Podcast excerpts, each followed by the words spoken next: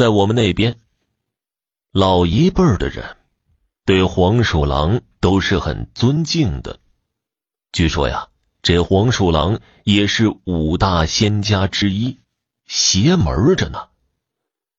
黄鼠狼成精的事儿不是人人都能遇到，但是这黄鼠狼的聪明却是众所周知，报恩的不少，这报仇的也多。在上个世纪八十年代，有一远方亲戚姓王名磊，他们家是挨着那种深山老林的，那边的黄鼠狼也就不少，还一个个都长得膘肥体壮。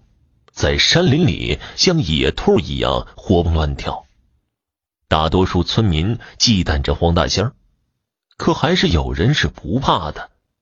我家那远方亲戚就算一个，用他的话说：“这黄鼠狼和野兔能有多大区别啊？都是畜生，还野生的，为何人们能吃野兔就不吃黄鼠狼啊？”这王磊。还真就经常都逮到黄鼠狼，红烧。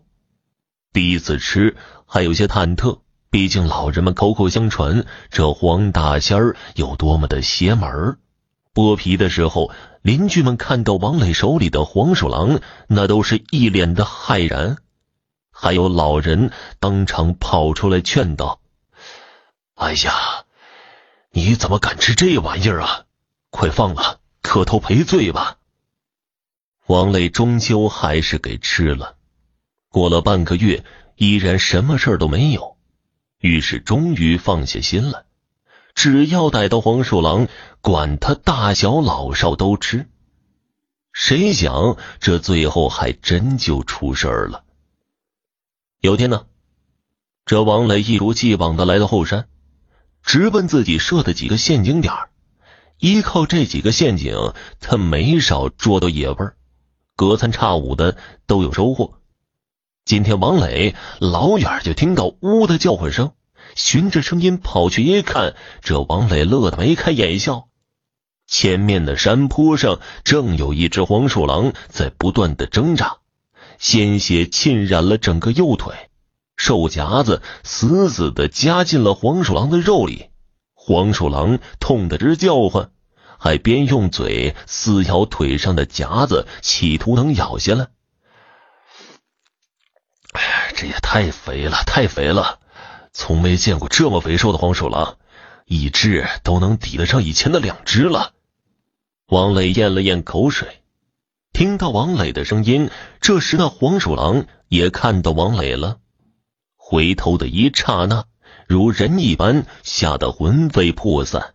眼神里满是恐惧的看着王磊，仿佛是在祈求。王磊激动的手舞足蹈，提着木棍奔向那黄鼠狼，不给他反应的时间，直接倾尽全力当头一棒。木棒落下那一刻，王磊看到了黄鼠狼眼神里无尽的憎恨，可惜已经迟了。王磊觉得今天这黄鼠狼有点邪门啊，特别是那眼神不过已经打死了，还能怎么着吧？于是取下兽夹子，还是提着黄鼠狼回了家。怪不得这只黄鼠狼那么肥呢，原来这只黄鼠狼已经怀了崽子了，这一尸四命呢。不过该吃还是给吃了，难逃红烧的命运。过了几天，这王磊老婆有事回娘家，家里就只剩下王磊一个人了。当天夜里，王磊睡得正香呢，忽然感觉耳朵撕心裂肺的痛，连忙睁开眼睛一看，只见两只黄鼠狼嗖的一下就从身边逃了出去。王磊急忙用双手摸了摸自己耳朵，气得那是仰天咆哮。两只耳朵都被黄鼠狼啃咬了一口，少了一小半。王磊气得捶胸顿足，咬牙切齿的怒骂：“该死的畜生，真该被千刀万剐！”王磊双目欲裂，鲜血直流。骂是骂，可还是连夜捂着耳朵去了村里医生那里，因为失血过多，王磊在医生那里躺到第二天早上才踉跄着回家，两只耳朵上对称的贴着白纱布，引来村里人一阵询问。王磊想到被黄鼠狼啃咬的，以后耳朵都得少一点，更是怒火攻心。等到了家门口，王磊却是目瞪口呆，墙上一个脸盆大的洞。怪不得昨晚锁门了还能进来。再看门口遍地鸡毛鸭毛，还有血，中间是那被咬断脖子的鸡鸭。王磊急忙打开鸡舍一看，所有鸡鸭全都被咬死在地上。王磊那是面色苍白，身体摇摇欲坠。这可是一年的心血呀，一夜之间就被毁于一旦。唉。这该死的畜生竟然是有预谋的，打洞来咬伤我之后，再来咬死鸡鸭的。恨归恨，可是想起这黄鼠狼，王磊就一阵心悸。实在是没想到这畜生竟然那么聪明，还指不定接下来会搞什么。这个时候，王磊终于又回忆起那怀崽子的黄鼠狼那怨恨的目光，忍不住的打了一个哆嗦。